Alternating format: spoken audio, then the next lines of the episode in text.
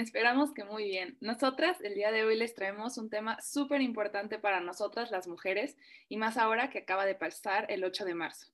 Así es, les vamos a hablar un poco del feminismo. Pero no se asusten, no, vamos a poner no nos vamos a poner a regañar a nadie ni a criticar a nadie, sino que buscamos entender un poco de dónde es que surge este movimiento y cuál ha sido su trayectoria y sobre todo qué es lo que busca. En esta ocasión vamos a usar la peli de Hidden Figures como referencia. En esta peli, que está contextualizada en los años 60 en Estados Unidos, podemos observar dos razones de segregación. La primera, para continuar un poco con el capítulo pasado, tenemos al color de piel y como segunda, el hecho de ser mujer. En esta peli podemos observar una gran barrera debido al nivel de privilegio que cada quien posee, y no por sus capacidades, sino por su forma de verse. Tristemente, debemos darnos cuenta que 80 años después, el tema de segregación no es película. Pero bueno, antes de continuar, Nicole, ¿por qué no nos das un pequeño resumen de la peli para que así todos estemos en la misma página?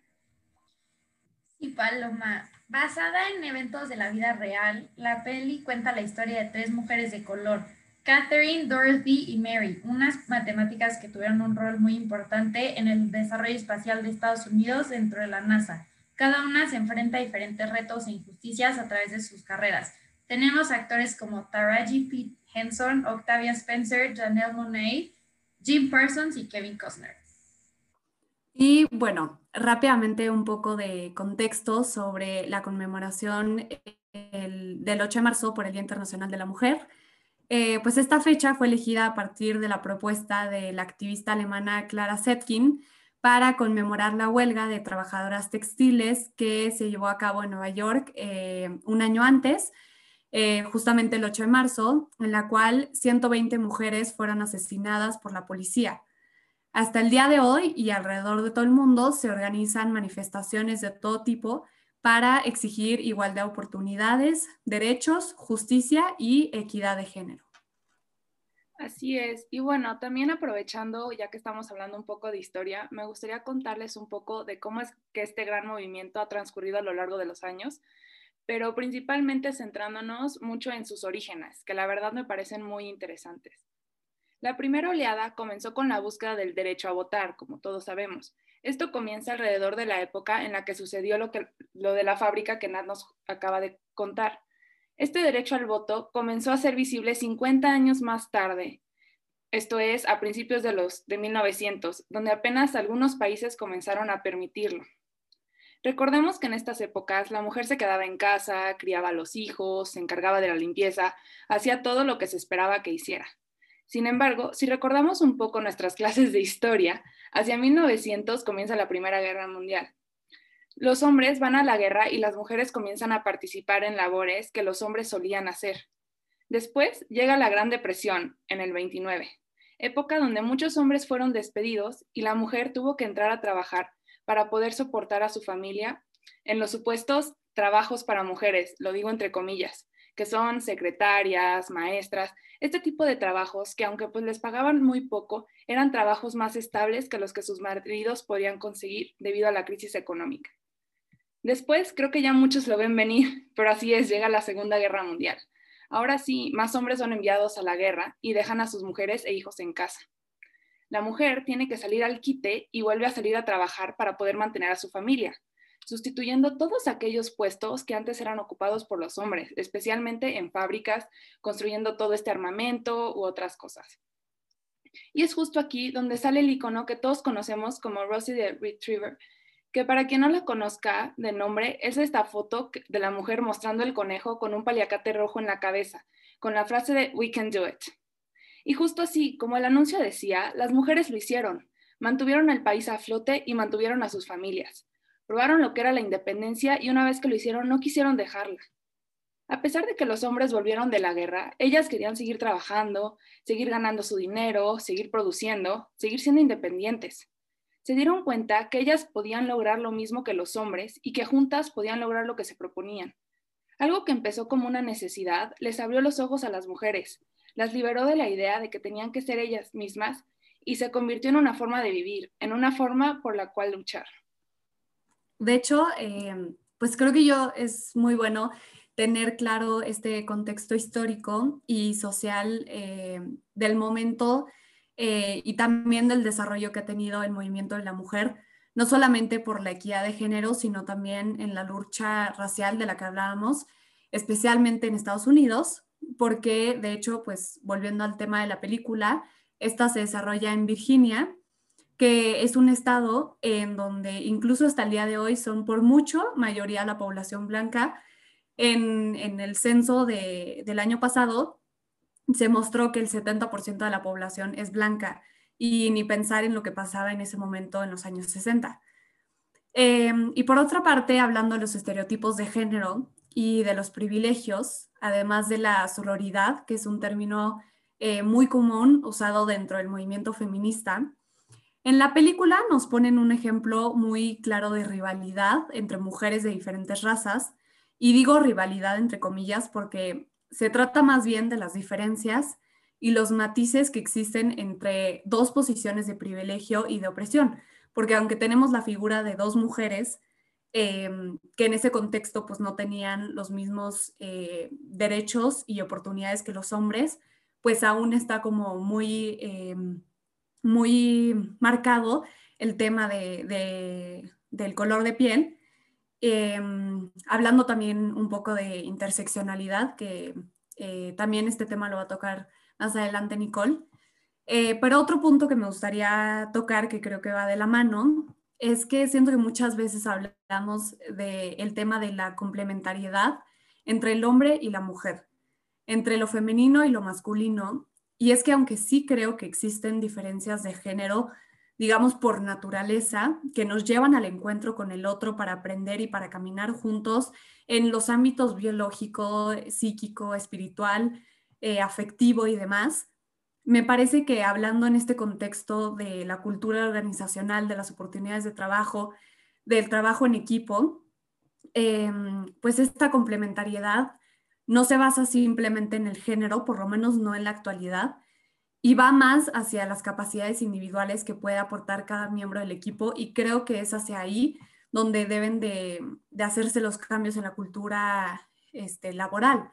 Y en la película eh, también es muy notoria la envidia y la competencia que siente Paul, eh, que además pues tiene una situación de privilegio mucho mayor que Catherine, por ejemplo, eh, cuando ella llega a, trabajar al departamento, pero finalmente podemos ver cómo em, pues cada quien aporta su conocimiento y su talento, ella alza la voz y digamos que el trabajo y, todos los aportes que ella hizo para las misiones, eh, pues hablan por sí solas.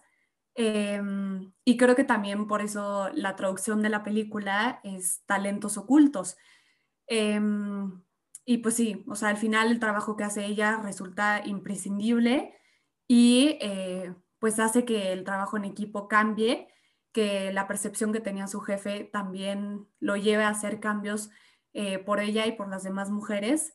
Em, entonces creo que es muy importante tocar este tema también. Sí, Nat, la verdad estoy súper de acuerdo contigo y ya que pues tocaste el tema como de esta rivalidad entre pues Nat y Paul, este, perdón, entre Kat y Paul, este, pues me gustaría también hablar un poco como de esta rivalidad que también mencionaste entre las mujeres de diferentes razas, ¿no? Porque la película también es muy clara en esto, porque, por ejemplo, a pesar de que la mujer en esta época ya había comenzado a trabajar, es muy notoria esta brecha que, que existe entre aquellas mujeres blancas y negras, ¿no? Aquellas mujeres blancas que asistieron a una buena universidad, vienen de una buena familia, se les ofrecen mejores oportunidades y pues son, tienen trabajos más dignos que pues aquellas mujeres de color que pues están en una situación menos privilegiada y son segregadas, ¿no? Tenemos el ejemplo en la peli cuando vemos que Catherine tiene que recorrer casi una milla para poder ir al baño. O sea, ahí hay una escena donde inclusive está lloviendo a chubascos y la vemos corriendo con los papeles así intentando cubriéndose. Porque pues resulta que en el edificio en el que trabajaba no había un baño para gente de color. O por qué no, también le ponen su propia cafetera para que así nadie tuviera que tocar lo mismo que ella había tocado. Cosas que se me hacen realmente muy mala onda, o sea, y, inclusive ahorita podemos seguirlas observando. También hay una frase de Martin Luther King que dice en su famoso discurso de I Have a Dream, que se las voy a comentar. Él decía, I have a dream that my four little children will one day live in a nation when they will not be judged by the color of their skin, by the content of their character. Esta frase aplica mucho con la situación de privilegio con la que nacemos, por el hecho de ser físicamente de una u otra forma. Y tristemente, 60 años después de que Martin Luther King haya dicho esto, seguimos luchando contra ello. Siguen existiendo estas barreras que nos cuestan derribar. Seguimos teniendo que poner nuestra vida en la línea para que otros puedan entender o empatizar con nosotros. ¿Por qué, no, ¿Por qué tenemos que llegar a estos extremos? ¿Por qué no podemos simplemente, no sé, aceptarnos por nuestras capacidades, como Martin Luther King dijo, y no por nuestra forma de vernos, nuestra forma de pensar, no sé, nuestras creencias o nuestros gustos? Todos somos buenos para algo y tenemos que entender que eso no es definido ni por nuestro sexo ni por nuestro color de piel. Gracias Paloma y Nat. Este, voy a retomar varios de los puntos que mencionaron. Y además de la peli, el día de hoy queremos apoyarnos del podcast de Buscamina, específicamente, Buscaminas, perdón, específicamente el capítulo 7, donde hablan de los privilegios. Me parece importante vincular este podcast con el nuestro, sobre todo aplicado a la peli, porque algo de lo que Buscaminas habla en su podcast es una escala de opresores y oprimidos y el valor que esto tiene dentro de nuestras vidas por lo que me gustaría hacer un rápido análisis de cada personaje importante y ejemplos claros donde vemos este estatus de privilegio y como su reconocimiento.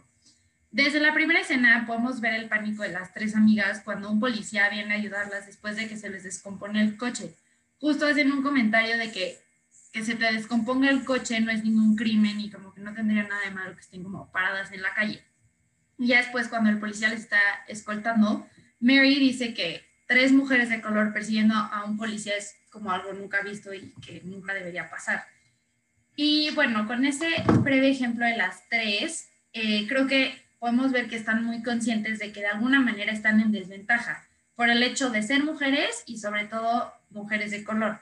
Eh, hablando primero de Catherine, que es el rol principal, y que creo que es un claro ejemplo del poco valor de opinión que tenían las mujeres de color en esa época. Siempre la vemos como perfecta y centrada, no opinaba de nada, todos los corajes como que nada se los tragaba y justo como decía Paloma, más bien iba corriendo por la NASA de un edificio a otro para poder ir al baño con millones de papeles y nunca decía nada hasta que pues llega un punto en el que se harta y es cuando empieza a gritarle a su jefe enfrente de todos ella tiene que estar caminando lejísimos para ir al baño, estar tomando una jarra de café que todo el mundo se rehúsa a tocar y que no es reconocida por su trabajo. Después tenemos a Mary, que yo diría que es la rebelde de las tres. Ella busca ser ingeniera aeronáutica para poder aplicar a una posición de trabajo. Desafortunadamente, ella no puede aplicar esta posición sin tener el nivel de estudios adecuados, el cual solo era impartido por un colegio de puros hombres y además blancos, como decía Paloma antes. Em, ella lucha por esta oportunidad y logra apelar contra el juez, yéndosele un poco a la yugular por la parte emocional y conectando con él, porque el juez había sido el primero en su familia en hacer varios eventos y ella quería hacer lo mismo, pero para una empresa y para su país. Luego, el rol de Dorothy, interpretado por Octavia Spencer, ella vive la injusticia de estar llevando un rol de una supervisora del cuarto de cómputo del oeste quien está recibiendo los beneficios que cualquier otro supervisor estaría teniendo, desde seguro, eh, económico, etcétera, etcétera. Creo que también es una persona muy centrada y rebelde a la vez, es como el remix de Catherine y Mary, porque vemos que igual sabe su posición de opresión y las injusticias que vienen con ello, pero también busca el progreso y ser un poco menos reprimida. Esto se ve cuando ella está caminando con sus hijos y ven una marcha, entonces ella les dice que como que no les pongan atención y que no se metan con lo que no les importa, y también cuando se roba el libro de la biblioteca para lograr entender cómo funciona la computadora de IBM y ella terminar enseñando a los otros, como que sabía que ella no podía ser aplastada. Con eso concluyo hablar de las tres amigas que claramente son oprimidas. Algo que también me parece importante mencionar, que a la vez se me hace muy fuerte, es que ellas saben que en cualquier momento pueden desaparecer y que pueden quedarse sin trabajo y eso es lo que van enseñando a sus hijos. O sea, justo por eso como que el hecho de que Dorothy se robe este libro es como tan impactante. Em, y creo que la lección que enseñan es comer o ser comido en este mundo. Justo también el esposo de Mary dice esta frase de, la libertad nunca se les da a los oprimidos, o sea, la tenemos que demandar nosotros. Y también todo el día les están diciendo a, sus, a ellas en su trabajo que tienen que, como stay low, no pueden usar como tales faldas, tienen que tener un largo específico, si quieren usar joyas tienen que ser perlas. Y pues es algo que creo que se relaciona a nuestra sociedad hoy en día, ya que a nosotras desde chiquitas nos enseñan a cuidarnos, a no andar solas en la calle de noche, que tienes que vestirte así, que tienes que estar así. Entonces creo que todo se puede vincular.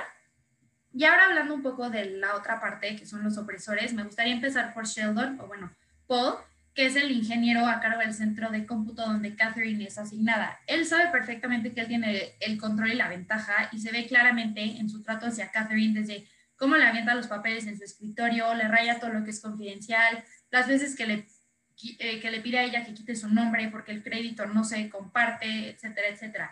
Al final sí tiene cierto change of heart y cambia un poco su actitud hacia Catherine, ya que se da cuenta de lo buena que ella es y que ambos se complementan, como decía Nat. También, no todos son malos en esta peli. Tenemos al astronauta John Glenn, que él es el único que decide ir a saludar a las empleadas de color, a pesar de que una de las trabajadoras blancas le dice que no lo haga. John tiene un buen acercamiento con las chicas y él en ese momento les reconoce su trabajo y les dice que sin los números él no estaría logrando nada. Entonces me parece importante el rol que John desarrolla, ya que es el primero o el único que las reconoce en su momento. De esto podemos ver más adelante en la junta con el Pentágono, cuando John admira el talento de Catherine al resolver una ecuación súper difícil y también él al final pide que ella sea la que corrobore las coordenadas de su aterrizaje, ¿no? Por último, me quedo con Mr. Harrison. Él siendo el jefe de Catherine pasa mucho tiempo preguntándose por qué es que Catherine desaparece y en cuanto se entera que es por el largo trayecto que ella tiene que recorrer para ir al baño, él decide romper todas las barreras entre opresores y oprimida, en este caso, y quita la jarra de café y destruye todos los letreros de los baños. Creo que viendo esto es algo impactante, ya que él está en una gran posición de poder y decide dar un poco de los beneficios que él tiene a los que no. Esto lo comentan Buscaminas y lo hacen usando el ejemplo de que los árboles en los bosques son proveedores de nutrientes o sustancias para los hongos que crecen abajo de ellos. En general, Mr. Harrison eh, rompe bastantes paradigmas, ya que él es el que hace conciencia con Catherine, no solo en lo del baño y el café, pero cuando ella pide entrar a la Junta del Pentágono y le pregunta Catherine le pregunta que quién hace las reglas, sino él, que es el jefe, y luego también que le dice a Paul que no puede estar tratando mal a Catherine, ya que si no llegamos juntos a la cima, entonces nunca vamos a llegar a la cima. En resumen, creo que es importante manejar cómo nos educamos nosotros hoy en día y lo que transmitimos a los demás con cómo nos comunicamos.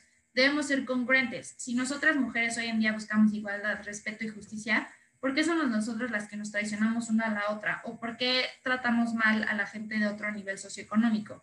Hoy en día vivimos en una sociedad mexicana donde se usa mucho el término de white chicken y creo que es un gran ejemplo de racismo e incongruencias que el mexicano hace en su día a día. Para cerrar, me quedo con otra frase de Mr. Harrison que dice que el progreso es un arma de doble filo, que creo que recalca, recalca muy bien la coherencia que debe haber entre una sociedad y, como Catherine le dijo, para hacer las reglas que nos rigen. Buenísimo, me encanta. Y bueno, ya para cerrar, eh, me gustaría tocar el tema del empoderamiento de la mujer, sobre todo en un contexto actual, porque mm, a, pesar de que es un tema que se ha buscado desde las primeras luchas de las mujeres en la historia, eh, pues por los derechos, la igualdad de oportunidades, la justicia, eh, mm, hoy puede ser debatido porque para algunos parece que se trata de una posición en la que se busca eh, la superioridad de la mujer frente al hombre, pero em, pues realmente analizando el trasfondo y cómo se ha desarrollado a lo largo de, esta lucha feminista, em, pues creo que no va por ahí y más bien em, busca resaltar la figura femenina en campos y en ámbitos, como lo hablábamos en el área laboral, donde eh, pues la mujer ha sido menospreciada o incluso oprimida durante siglos. Y cuando veía la película, me acordé de esta frase que escuchamos mucho, eh, detrás de un gran hombre hay una gran mujer. Y a pesar de que se ha dicho esta frase para referirse a grandes personajes como Michelle Obama, personalmente creo que el hecho de que se use la palabra detrás em, hace notar cómo es el personaje del hombre parece estar delante o como si fuera el principal, y simplemente la mujer es la esposa o la acompañante o no se le da el mérito a sus propios esfuerzos que ha hecho o en su vida personal o en su carrera profesional.